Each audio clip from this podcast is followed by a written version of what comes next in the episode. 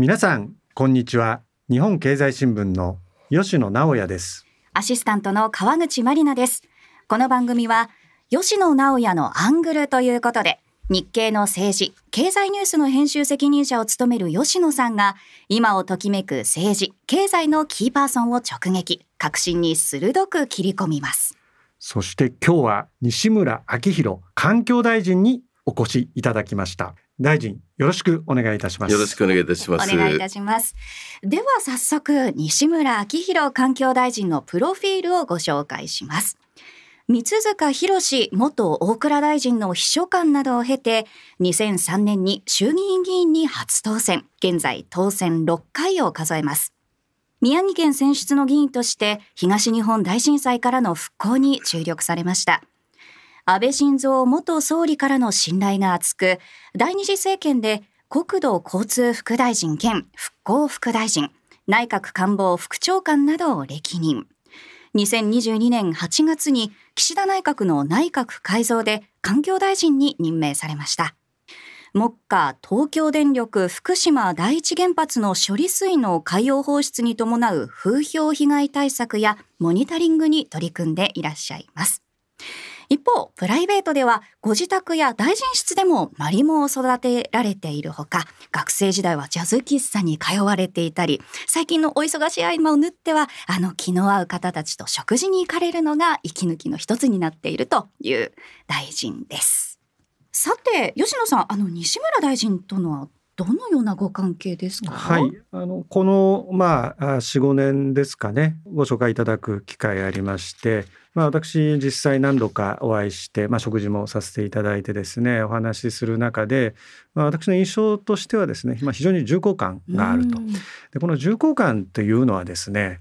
まあ演出というところからはですね、まあ私の個人的な感想なんで。あまりそれはあの演出でどうこうなるもんではなくてですね、まあ、私がまあ政治記者として、まあ、あのあまた見ている政治家の中でですねそんなに多くはないんですけれども、まあ、そういった意味でですね非常にまあ重みがあるというのはですねこの政治の世界ではですね一つ競争力になりますんで、まあ、あの大臣に今なられてですね、まあ、ぜひお話をお伺いしたいと、まあ、今回の番組を呼んだ動機の一つにもなっております、はい。本日はたくさんお話を伺っていこうと思います。改めてよろしくお願いいたします。よろしくお願いしますあの大臣早速お話をお伺いしたいんですが、まあ、この番組ででもですね冒頭のやり取りで、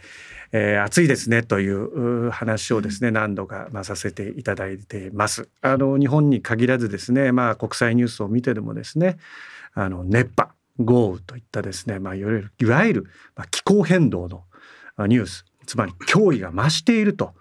いったことをご紹介、まあ、しておりますね。でこの気候変動のリスクにについてですね、まあ、日本としてこれどう立ちるべきかというのをまずお聞きしたいと思います。今の吉野さんからもお話しあったように今地球規模で熱波をはじめとした気候変動が進んでいます。あのヨーロッパでも熱波が発生し、えー、先般もあのカナダのブリティッシュコロンビア州というところで49.6度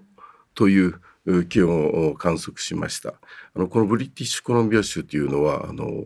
日本の稚内よりももっと北の緯度にあるところです。うん、今も世界中でどのようなところで熱波が起きるのかまた集中豪雨台風も今日本でも頻発しておりますけれどもそのような状況が今後も猛暑また大雨、えー、強い台風のリスクというものはさらに高まっていくというふうに予測されています。あの国際的にもあの合意されているあのパリ協定という目標がありますが、あのこれ自体はあの気温の上昇を産業革命の以前から1.5度に抑えるという目標なんですが、あのこの達成に向けて、えー、世界各国と協力しながらその温室効果ガスというものの排出削減を進めてあの温室効果ガスの排出量と吸収量を均衡させていくということ。いわゆる排出実質ゼロあのよくネットゼロという言葉を使いますけれどもこの実現に今あの力を尽くしているところでございます。あのこうしたあの温室効果ガスの削減などの取り組みをミティゲーション緩和というふうに国際会議では呼んでいますけれどもあのこうした緩和策を講じたとしてもまた避けられない気候変動の被害リスクがあります。これを回避してあの軽減していくということ。これを同時に達成していく必要があります。あのこれをあの適用アダプテーションという言い方で議論しています。で緩和と適用というのが今国際的な環境の会議において非常に重要なキーワードになっているところです。日本政府としましてはですね気候変動の適用計画というものを作りましてあの農水省や国交省こういったところと連携して例えばあの高温に強い、えー、農作物の品種開発や普及またあの堤防や洪水調整施設といったあのインフラの整備またあのハザードマップの作成の促進といったこういった適用策もあの我が国として推進しています。今日も暑いですけれどもこうした暑い日が続いてますます暑い日が続いていくという中であの今熱中症対策を進めていますがこれも実は適用策の一つです。今年の通常国会であの気候変動適用法が改正されました。あの今後この法律に基づいて、えー、熱中症対策を強化していくこととしておりますけれども、あの具体的にはあの昨年から運用しているあの熱中症警戒アラートこれについてね、より危険な暑さになるということが予測された場合には、熱中症の特別警戒情報ということを発出して、え国民の皆様に注意を払っていただくということを今進めています。あのこの情報が発出された際にあの外を歩いていたり、えー、外出されている皆様がたくさんいますけれどもそういった皆さんが体を休める回避できるそういったあのクリクーリングシェルターというのをですね各自治体とと協力しながら設置してこの情報が出た時にすぐ近くの例えばあの公民館であるとかあの役役所であるとかそういうところに入ってですね体を休めることができる。こういったことを今進めています。こうしたあの緩和と適用という両方の取り組みを同時に進める。まさに車の両輪として進めることによってですねこの気候変動のリスクから国民の皆様の命これを守っていかなきゃいけないというふうに考えています。あのまあ、気候変動に限らずですねこの物事への対応っていうのは、まあ、現実に起きたこと現実のリスクに対しての対応とですねもう一つこれ予防策ですよね。そういう事態が起こらないようにまあしなければいけないという意味で言うとですねその現実の今起きてることというのはもうその何て言うんですかね国際的な取り組み実践、えー、をしててもですねもっとこう先に行ってるような印象があるんですよね。それは何が言いたいかっていうと一種の無力感っていうんですかね、えーまあ、各国でこういろいろ取り決めをして実践をしてもいやもう現実はもっともっと先を行ってるような印象があるんですね。今大臣おっしゃったことっていうのは確かにあの今起きてることへの対処にはなってるからもしれませんけどこれからもっとですね、えー、そうなってほしくありませんけれども猛威を振るった時にですねこのペースでやっていって対応できるのかなとといった疑問があるんですけどそのあたりはいかがですか、まあ、あの適用策というものは今のようなものを含めてですね進めていく。それと同時にあの今お話もあったように根本的に気候変動これを抑えていくというのが非常に重要なテーマになります。今国際会議私が就任してからもあの G20 のインドネシアであった会議またエジプトのシャルメルシェイクであったあの COP27 そしてまたカナダのモントリーで COP15 もありましたし、えー、つい先般はあの G20 のあのインドでの会合ございました。そういったところで、えー、お話しするとですね G7 札幌で環境大臣会合ありましたがこういった先進国の発想とそして、えー、まさに途上国の発想というのは非常に大きく食い違っている。先進国は非常に簡単に言うとどうにかこの気候変動を止めないと後世に対して大きなツケを残すという危機意識は高いですけれどもこの途上国からするとまだまだ自分の国を豊かな国にしていかなきゃいけないそのためには CO2 の排出を含めてですね少しその辺は緩やかにしてほしいというちょっとギャップがあるわけです。そうした中でそのギャップを埋めるために先進国としてできる技術や資金の供与を行って今出している CO2 これを減らしていくように協力していくというところを今ですね、え、話し合いを進めているところでございます。特にあの我が国の環境省とすればですねあの気候変動の政策というものをあのまさにリードしていく役割を担っております。これまで環境省はどちらかというと郊外、え、また国立公園といったものを守っていくと規制していくということが大きな仕事だったわけですけれどもあのこれからあの国際的にその地球全体のことを考えてその議論を集約するその牽引役を果たしていかなければならないということで非常に環境省の果たす役割が大きく変わってきているという認識を持ってます。あの足元に目を転じるとですね、まあ、いわゆるガソリン価格が上昇してですねまあ、政府はその補助金によってですねそのまあ価格をまあ抑えるという政策をしているんですが2022年度のですねガソリンの国内、販売量というのは7年ぶりにまあ増加にまあ転じたわけですね。これはまあその今世界的な気候変動にどう対応するかということで日本もですねその枠組みに入って今大臣がおっしゃったように、まあ、グローバルサウスっていうまあキーワードでいいのかもしれませんけどそことのあの考え方のギャップをどう埋めるかっていうことだと思うんですけど足元に目を転じればですねそういった私はもう繰り返しになってしまいますけどガソリンの国内販売量販売量がですね7分ぶりに増加するとこれはまあいわゆる脱炭素に逆行すると思うんですけど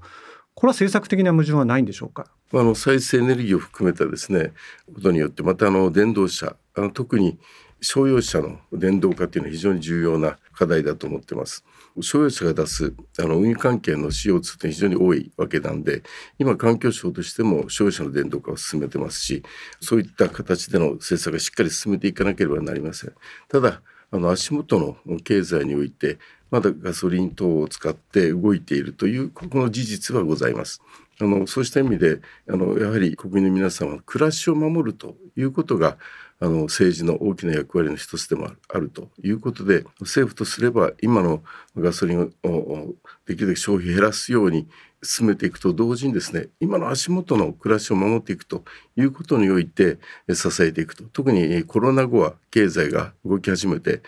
その今ご指摘あったように使用量が増えているというのは事実だと思います。ただこれはしっかりと方向転換をですねできるようにしっかりその道筋は環境省が中心となって経産省とも連携しながら舵は切っていかなきゃいけないというふうに思ってます。うんまあ、これはその再生エネルギーのまあ普及とですね、まあ、それにかかってるというか、まあ、そこと連動してる話だと思うんですけれども、まあ、例えば環境省はですね来年度予算のまあ概算要求で、まあ、住宅や商業ビルの窓や壁などと一体となった太陽光発電の導入を財政支援すると、まあ、いったことを打ち出しておるんですがそのまあ太陽光のまあ普及に際してはですねこれはまあよく言われてる話なんですけれども中国メーカーとのまあ価格競争というのがですねいわゆるこの普及においてはまあ一つポイントかなと思っておるんですがまあ、その日本が政府がですね財政支援したところでやはり民間がですねここがペイできるとつまりビジネスになるということを判断しなければですね結果として普及しないんじゃないかといった見方もあると思うんですね。それそういったその中太陽光を普及に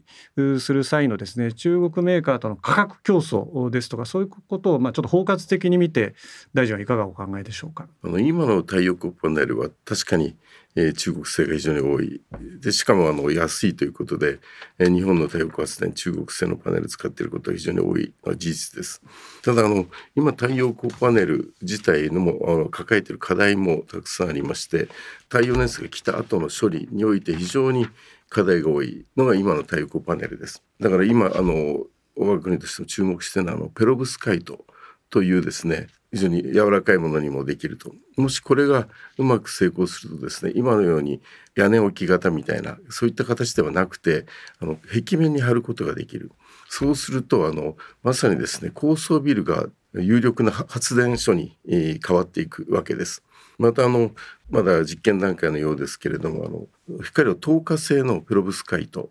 そうすると窓にも貼れるとなると高層ビルの壁面窓これが全体が太陽光パネルとして機能するということで都市発電も可能になるんではないかという思いもあり今そうした新技術に対して支援をしているところです。うんあの今太陽光の問題点いくつか価格の部分とねでもう一つ言われてる今大臣のあの説明の中にその答えが含まれてるんでちょっと重複しちゃうかもしれないんですけれども、まあ、やはり日本で太陽光が進まない一因としてのその場所の問題っていうのを今大臣おっしゃいました。まあ、そういったその新技術がですね、まあ、今あの実験段階で大臣おっしゃってましたけどじゃあ実用化のめどというのはですね、ま、現時点で今の例えば技術大臣が言及された技術というのは例えばここ3年以内ここ5年以内って10年ってちょっと長すぎると思うんでそれはどのように見ていらっしゃいますか？まあ、あの我々とすればですねできるだけ早くそういったものをやっていただきたい。でこのペナブスカイトのみならずですね今あのこの GX を進めていくにあたって150兆円の官民合わせての投資ということでありますしまたあの国としてもですねあの株式会社のその脱炭素支援機構といったものを立ち上げて有力なあのそういったあの技術に対してあの資金面でサポートしていくということでもう今動き出しています。まあ、あのその太陽光のみならずですね今あの水においても今都市であの課題になっているのが上水道下水道これが老朽化して戦後できたものが老朽化してそれを更新していかなきゃいけないそれに非常にお金かかるという課題もありますけれども特にあの中山間地で民家が点在しているようなところこういったところはですね独立したろ過装置を今やってる日本の技術者もいます。これを設置すると生活排水お風呂トイレそれをあの8割から9割程度なんか採順できるらしくてあとは雨水で補充すればずっと恒常的に回っていくと。そうすると下水道のその設備いらない中で機能的にできる。そしてそこにあの太陽光発電のような形であると電気も水も単体で賄える。こういった技術もありますので今その太陽光パネルというところに着目すると課題非常に多いですけれどもう少しこうさまざまな技術を全般で見ながらですね進めていかなきゃいけないんだろうなというふうに思います。あのまあ、再生エネルギー別にその太陽光だけじゃないんでね。例えば、まあ、風力についてもうちょっとご見解をいただきたいんですけれども風力の可能性というのはちょっと大まかな質問ですけど大臣はどう見てますか？風力は非常に可能性あると思います。ただあのつい先般もイギリスで洋上風力非常に進んでまして、えー、それ見てきましたけれどもまああのイギリスの方とかはですね非常に遠浅なんですね。だから海といっても固定式で、えー、できるしで特にあの偏西風が恒常的に吹いてる非常に恵まれた土地柄です。日本はあの海といってもですねすぐこう深くなりますよね遠浅でないところが多いということであの洋上風力の適地というのは非常に少ない、えー、そこを今少ないところでおいても利用していこうとしてますけれどもこれがあの浮体式という要するに浮かせた形での洋上風力この技術が完成すればですね日本においてもその風力というのは非常に大きな可能性を秘めているというふうに思ってます。今その洋上風力もですね日本の技術相当今進めていますのでつい先般の G20 のまた ASEAN の会合においてもそういった話出ました。日本のあの洋上風力の技術の進展に期待している声もあの海外からありますので特にあの偏西風の吹かないような地域の国ではそういったご質問もいただきましただからこれもしっかり進めていかなきゃいけないと思ってます。まあ、日本の場合その先ほどの太陽光と全く同じ問題で場所の問題があるんで、まあ、陸上とその洋上ということを、まあ、風力で考えた場合でもやはり洋上を進めていくというのが合理的だということでしょうか？そうですねあの日本っていうのはあの山の割合が非常に高い、えー、7割ぐらいあるということで平地はもう人が住んだり、えー、工場があったりという形なんで今山に設置してる例も多いんですけれどもこれがあのきちんと設置しないことによって災害を招いているという事実もありますのでその辺も見合い見ながらですねただ単に再生エネルギーだったらいいというよりも地域に本当に安全とそしてまたあの利便性を届けられる再生エネルギーこれをしっかりサポートしていかなきゃいけないんだろうと思ってます。まあ、洋上風力というとなんとなく私は専門家じゃありませんけれどもこうヨーロッパのイメージが、まあ、あるんですけれどもその、まあ、洋上風力を導入するにあたってですね、まあ、環境省は、まあ、これは日経の記事からまあ引用するんですけれども 環境アセスメントについてですね、まあ、国がまあ一部代行して、まあ、導入を後押しすると。えー、いった記事が、まあ、日経ではですね、まあ、すでに報じられておりますけれどもこれはですねやはり先ほどの質問とちょっと類似になるんですけどいつからそれをやるのかということなんですね。つまり来年の話を言ってるのか3年後の話を言ってるのか10年後の話を言ってるのかというのはまあ大きな違いだと思うんですけれどもこのいつからやるんだという意味で言うとこれはまあ大臣ね決めてないっていうのは模範答弁かもしれませんけど決めてないっていうあのお答えはいらないんでいつぐらいかなと。あのあれなんですよね。目処が立てばできるだけ早く公表していくというのが私もあの環境省も基本的スタンスです。ただまだこの日付がはっきり言えないというのがですね悩ましいところで。ただあの本当にです。一日でも早く物事が進展できるようにということ形であの現場を含めてですね相当さまざまこの課題だけではなくてさまざまできるだけ早くと。だから、報道機関の皆さんからするといつなんだとよくご質問いただきますけれども、一日でも早くやりたいという思いの中で今調整をして、でそれがあの目処が立った時点でコロコロ目処にという形で今まで発表してきているということで、まあ、その辺でご理解いただければと思います。あの理解はしたんですけどもう一回同じ質問をするんですけど なんていうんですかねあの役所間のね調整で時間がかかるっていうのは、まあ、あの所管がまたがるとか、まあ、要するに法整備必要なのかどうかっていうこともですねこれ時間のかかるかからないに、まあ、密接に、え、連動すると思うんですけれども例えば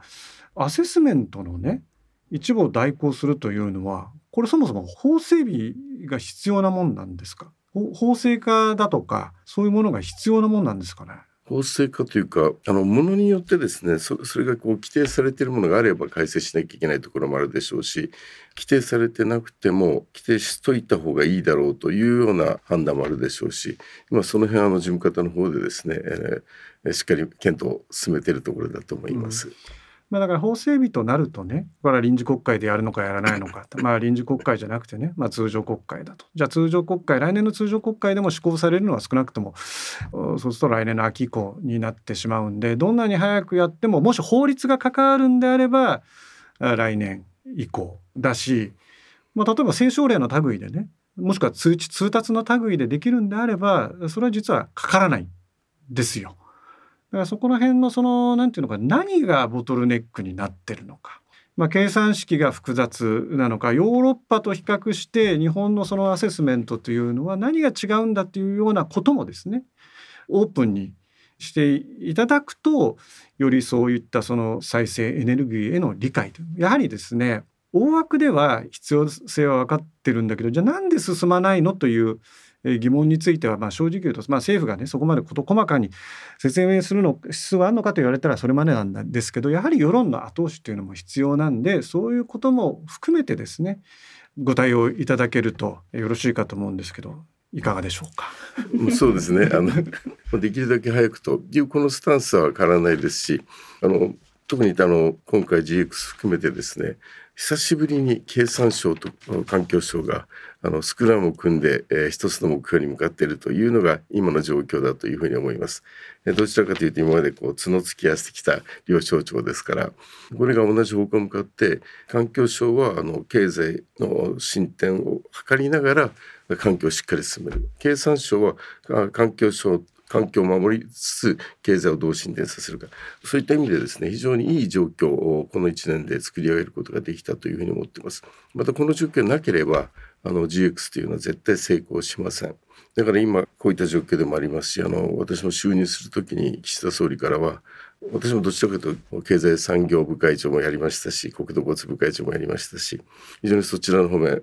に関わることが多かったんですけどもそこが分かっている環境大臣としてやってほしいという就任の時にお話もいただいたんでですね。ともかく経済におもねるということではなくて環境大臣は環境を守って特に再エネを進めていくと。この基本路線はしっかり堅持しながらですね。ただ GX というあのよく人にこれはいいことからやりなさいと義務をこう押し付けてもですねそれはなかなかうまくいかない。それが自分にとっていいことだと思うから人は動くというところあると思うんですね。だから経済も豊かになりますよだからこれを一緒にやりましょうよという形に、えー、みんなが一緒に思いを持って参加できるようなそういった方向に、えー、ぜひ持っていきたいなというふうに思っています。ちょっと話は飛ぶんですけど今国立公園を満喫プロジェクトというのをやってましてこれはあのどちらかというと今まで国立公園は環境省があのしっかりその自然を環境を守ろうというふうにやってきたんですができるだけ手が入らないように自然環境を守るというところだけがクローズアップされてきた中でやはりその自然というものはその地域において地域の皆さんが守ってくださってるということはその地域の皆さんがこの自然を守ることによって自分たちの暮らしも豊かになるというふうに思っていただくのが大事だと。だから一切手をつけちゃいけませんというんではなくてきちんと自然環境に配慮した形での宿泊所とか登山道とかを整備することによって人が来てくれる。人が来てそこでお金を落としてくれて営みが栄えるというふうになればこの自然があるから我々の暮らしが守られてる。そうすると自然をなお一層守ろうというこういった思いを持っていただけるんではないかということでその国立公園を一緒に満喫しながら暮らしを豊かにしていきましょうというのを今進めてます。非常にあの地元の皆さんなどからはですねあの好評な思いを持ってで特に自然環境を守ろうとするその地域の方々もですね非常にいい取り組みだというふうに言っていただいております。同じようにこのあの環境問題全般においてもですね、えー、日本国民全体がまた企業にとってもプラスウィンウィンになれるようなそういった方向性に持っていければなというふうに思ってます。うんまあ、今のですねちょっと話こちらも展開しますけれどもその現在のエネルギー基本計画というのはですね、まあ、再生エネルギーがまあ36から38%とで原子力が20%から22%と。で2021年度の電源構成は再エネがまあ2割程度で、まあ、火力依存の傾向っていうのがまあ強まっててると思うんですね。でこれもあの先ほどの話とちょっと類似しちゃうんですけど脱炭素にま逆行すると思うんですけれどもそのこの再エネの普及にまあ非常にいくつか課題がある中でですねいわゆる2050年のカーボンゼロというのは現時点でもどうなのかなという感想を持ってる人少なくないと思うんですけど大臣はそれ大丈夫だとお考えですか？大丈夫のように取り組んでいます。このエネルギー基本計画が策定された時にですねまあこういった論評多かったんですよね。やっぱ数字の辻褄合わせであると。これはまあリアリティがないと、まあ、機能しないと。言ったようなですね論評もこれは少なくなかったと思うんですね。そうならないように取り組んでいただくのはこれはまあ、えー、こちらとしてもそういう期待はあるんですけれども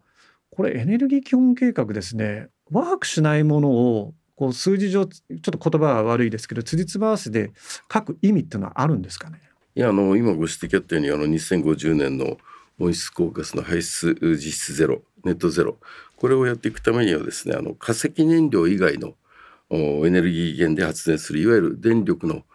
脱炭素化。これがまさに必要不可欠であります。このためにまあ政府としてもですねあの今ねお話出てきたような太陽光風力といった再生可能エネルギーやまたあの水素アンモニアといったものを利用した火力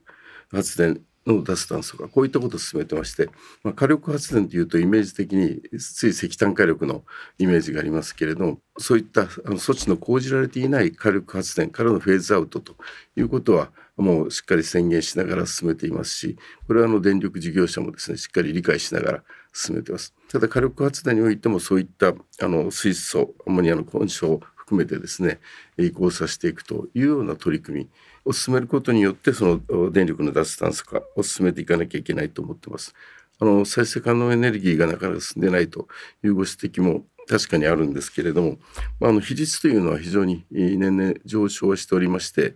あの2011年度は約10%だったんですが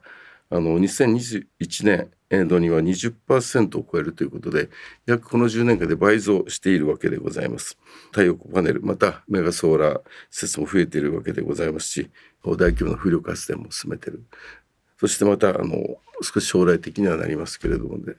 地熱発電こういったものも含めながらですね、えー、しっかり進めていく。そしてあの特にこの再エネのあの拡大をしていくためにはですね太陽光も風力も出力変動があるわけですよね。風が吹かない。もしくは太陽が出てこない。といったあの出力変動に対応するためのこの調整力を確保していかなきゃいけない。だからベースロード電源をどうするのか。そしてまたあその調整をどうするのか。というところ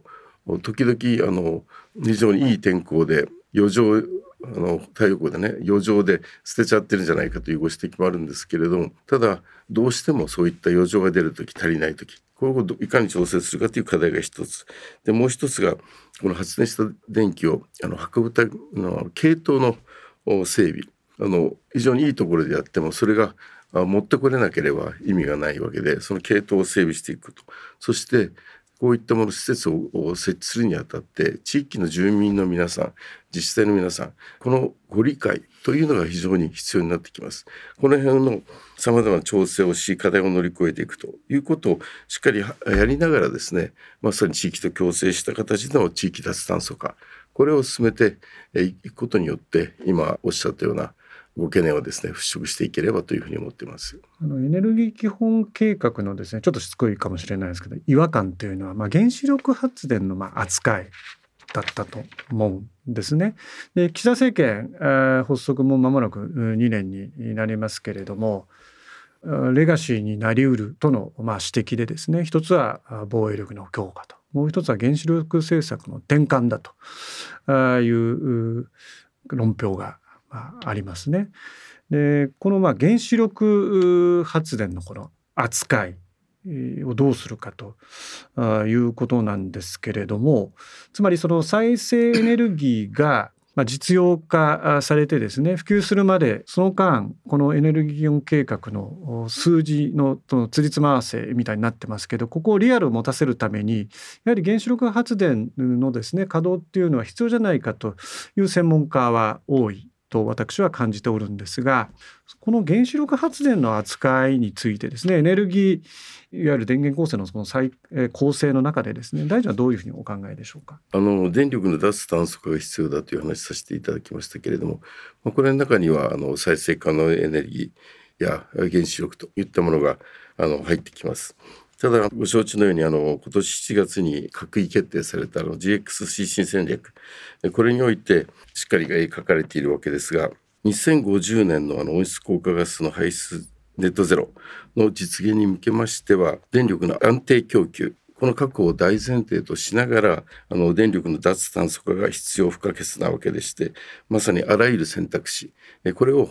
追求していくということが、まあ、政府の方針になっています。政府としてはあのエネルギー基本計画の通りですね可能な限り原発依存度これは低減させつつもあの安全性の確保これを大前提として、えー、必要な規模の原発を持続的に活用していくという方針でございます。あの環境省とすればですねあの外局にあの原子力規制委員会という独立した立場の組織を持っています。この組織はですねあの科学的に知見に基づくそういった意味での減少規制がしっかりとできるようにサポートしていくというのがあの環境大臣としての務めだと思っておりますし、まあ、原子力の利用とそしてそれを安全に利用するための規制これが今あの経済産業省と環境省で分かれて招集しておりますのでそういった安全性をしっかりと確保できるようにやっていくということがその原子力の利用に関しては環境省として、えー、努めていかなきゃいけない仕事だというふうに思っています。大臣はあの原子力防災担当大臣っていうのもまあ兼務されてると思うんですけど例えば茨城県のですね東海第二原発のように、まあ、避難計画の策定が難航してですね、まあ、再稼働がまあ、難しくなってる原発もあるわけなんですけれども、まあ、いかがですか？まあ、あの今おっしゃったようにあの東海大にはですね人口が非常に多いと94万人約いら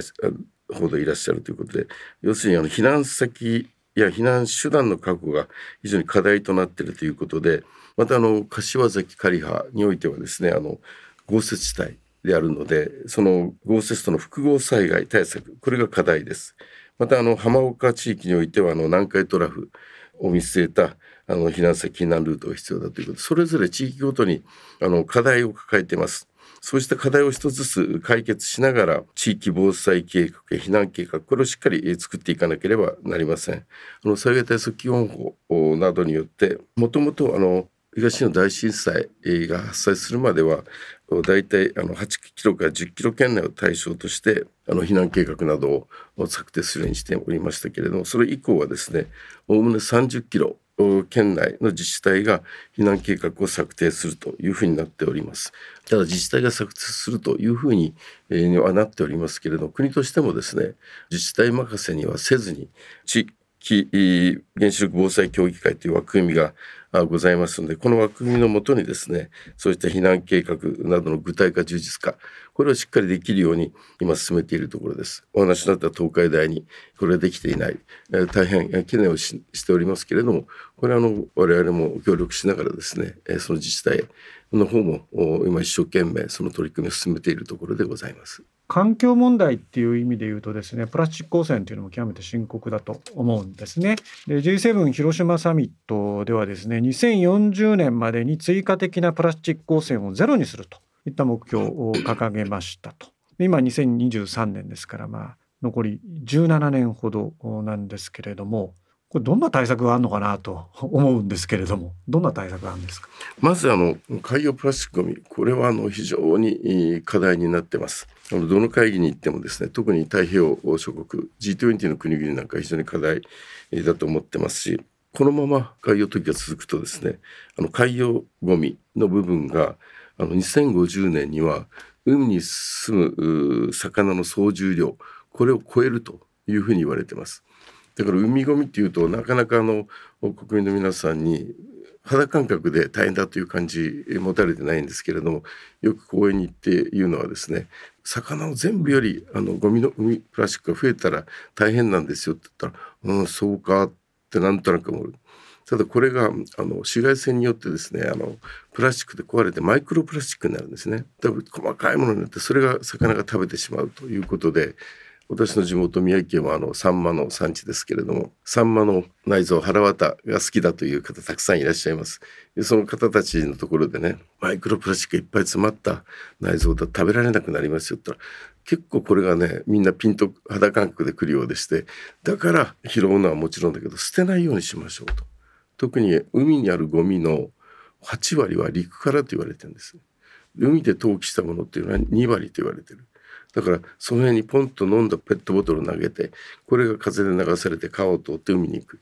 そういったことの小さな心がけこれをぜひ気にしてくださいねという話をしてますしそもそもこのあの海ごみに関してはあの G20 の大阪サミットで、えー、安倍総理があの大阪ブルーオーシャンビジョンというのを提唱してやってきたわけです。これはあの2050年までにプラスチックによる追加的汚染をゼロにするという目標これを共有したわけですけれどもこれを今ご指摘あったように、今回の G7 において10年前倒ししようというふうにやってきてます。ようやくあの世界各国がですねそういった取り組みに進もうというふうに思っておりますが一部の国々がまだなかなかそういったご理解深まってないというのが国際会議の中での肌感覚としての思いです。そうした国々にしっかり説得しながら理解をしてもらいながら協力体制を引いていくこれがあのこれから非常に必要だろうなというふうに思ってます。海ごみっていうだけではないんですけれどもあの日本は今あの JCM ジョイントクレジッティングシステムメカニズム要するに2国間のクレジット制度というのをやってます。これはあの簡単に言うと日本が持ってる廃棄物の処理とか空気をきれいするとかそんな技術ありますよね。で途上国はどんどん燃やしたりしてるもしくは投棄してるこれを日本の技術を入れあの資金を入れることによってそういったものできちんと処理するようにしましょうと。そうするとその国の排出量とかゴミも減っていくしただそれによって CO2 を削減できたもののあのクレジットこれを分配しましょうと言うんですけれども、まあ、これであの例えばベトナムなんかではゴミの処理このゴミの処理の燃やしたやつこれで発電しましょうということでねまあ気候変動とプラスチックゴミの両方の課題を統合的にね処理しようということもやってます。あのまあ、政策の話網羅的にあの話していただいたんでちょっと政局な的な話もですね、あのちょっと川口さんからあの冒頭にちょっと一言質問をしていただきます。はい、まあ安倍派についてなんですけれども、新体制についてあのどのようにお考えかっていうところも少し伺えたらなと思うんですが、いかがでしょう安倍派のですね、はい、幹部ですので、はい、まさに今日安倍総会やってるとい。うふうに思いますけれども、まあ、安倍総理自身があのまだまだお若いし健康を取り戻したんでしばらく安倍体制で、えしっかりまとまっていこうというふうにみんなあ1年ちょっと前までは考えていた多分安倍総理もそう考えておられたと思いますがあのような状況になった中ですぐに新会長をまとめるという雰囲気になってなかったというのは事実です。ただそうした中でも歯がバラバラになっていくという意味ではなくて結束しながらやっていこうというあのコンセンサスがあった中であのまあいろいろ何人組とかいろいろありましたけれども、まあ、そういったそれ自体があの当時の村の中でオーソライズされた組織じゃなかったということで今回まあ、主要な代表を中心とした形で座長,、うん、座長なのか代表なのか分かりませんけれども、うん、オーソライズされた常任幹事会幹部会みたいな組織ができてそこでやっていこうということであの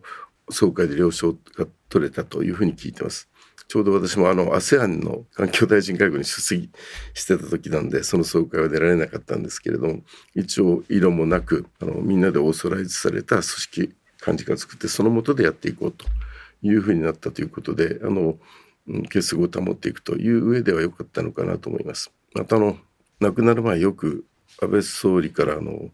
言われてあの2人でお昼ご飯食べることが時々あったんですけれどもその時にいろいろ安倍総理の気持ちも、まあ、2人なんで聞いてました。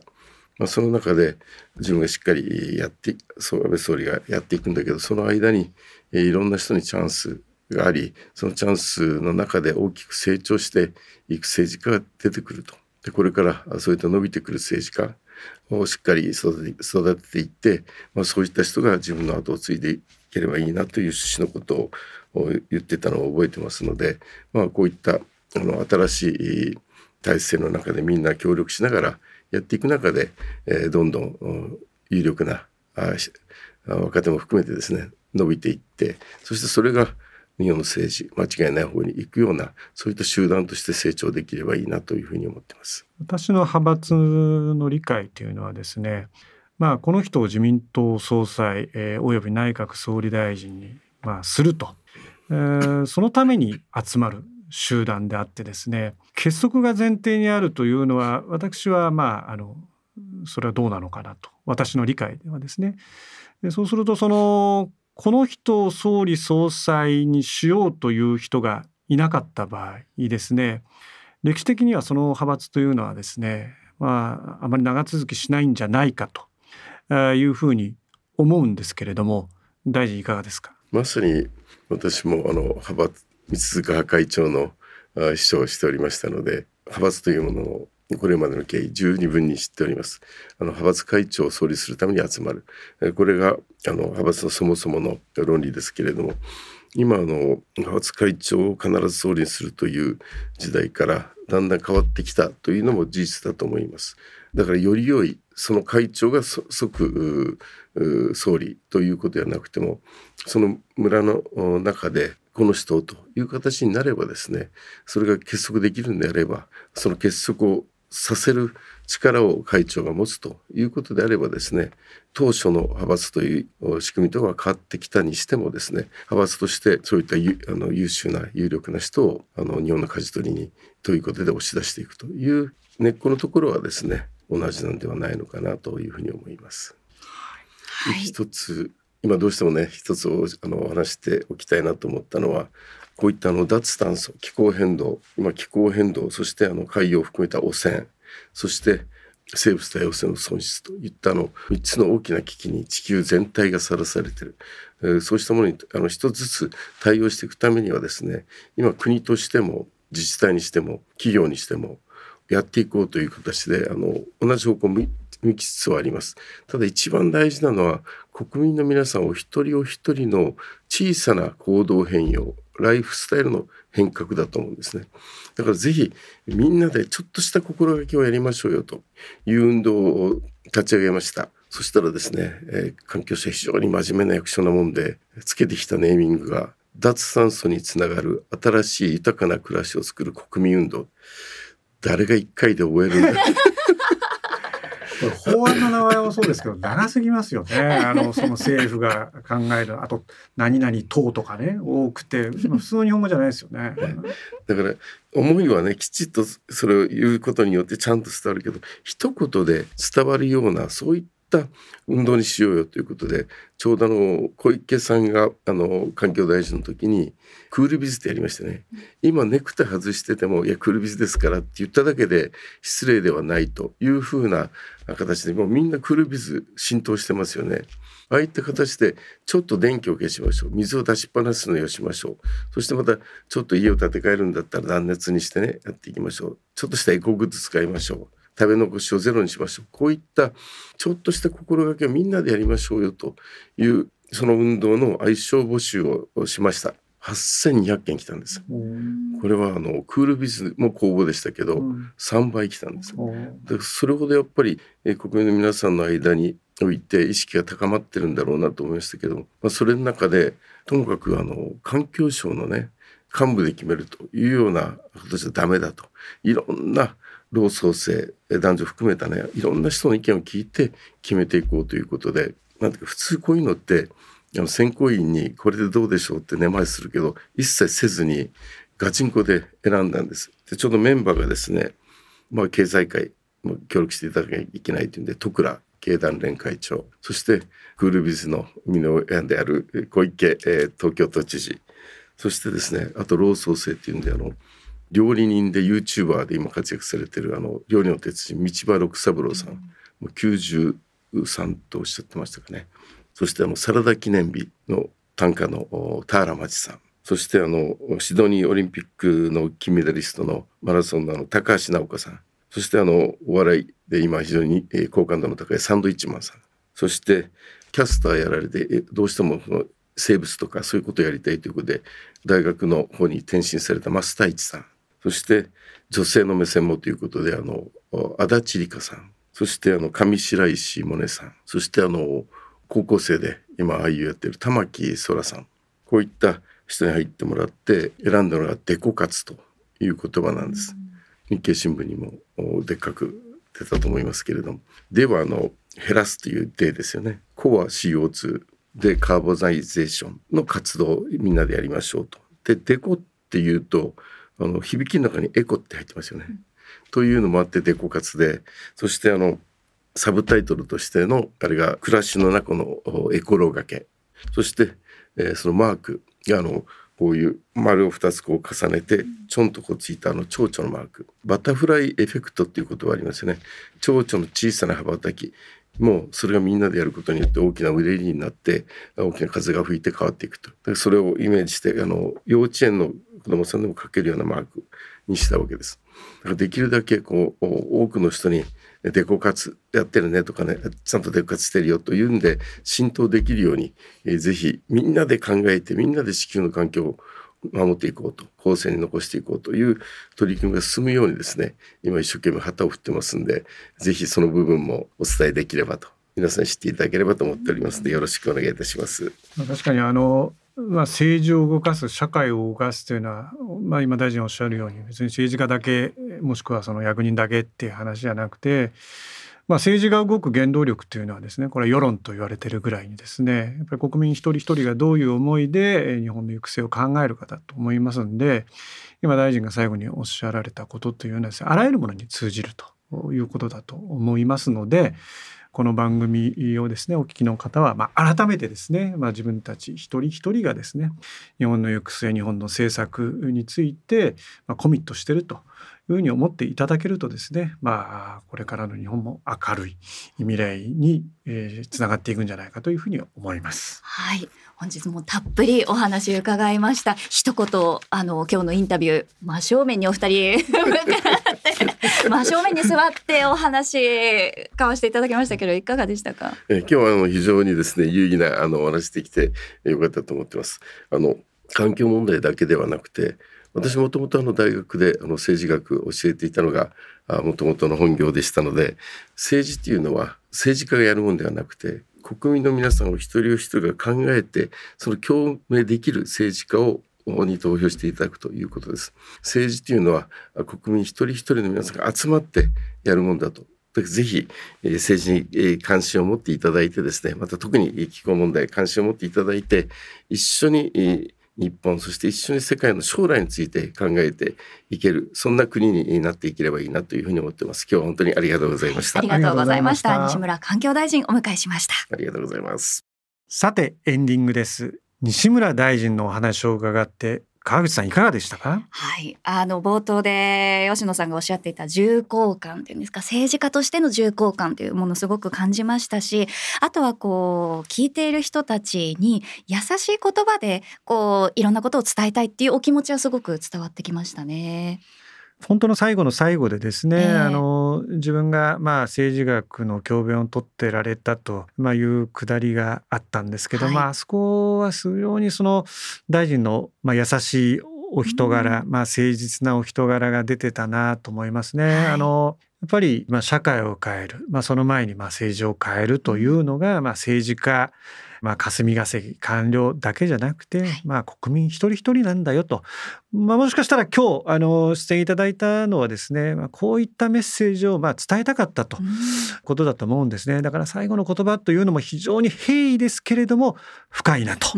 いうふうに思いました。はい。今回は吉野直也のアングルということで西村明宏環境大臣をお迎えしてお送りしました。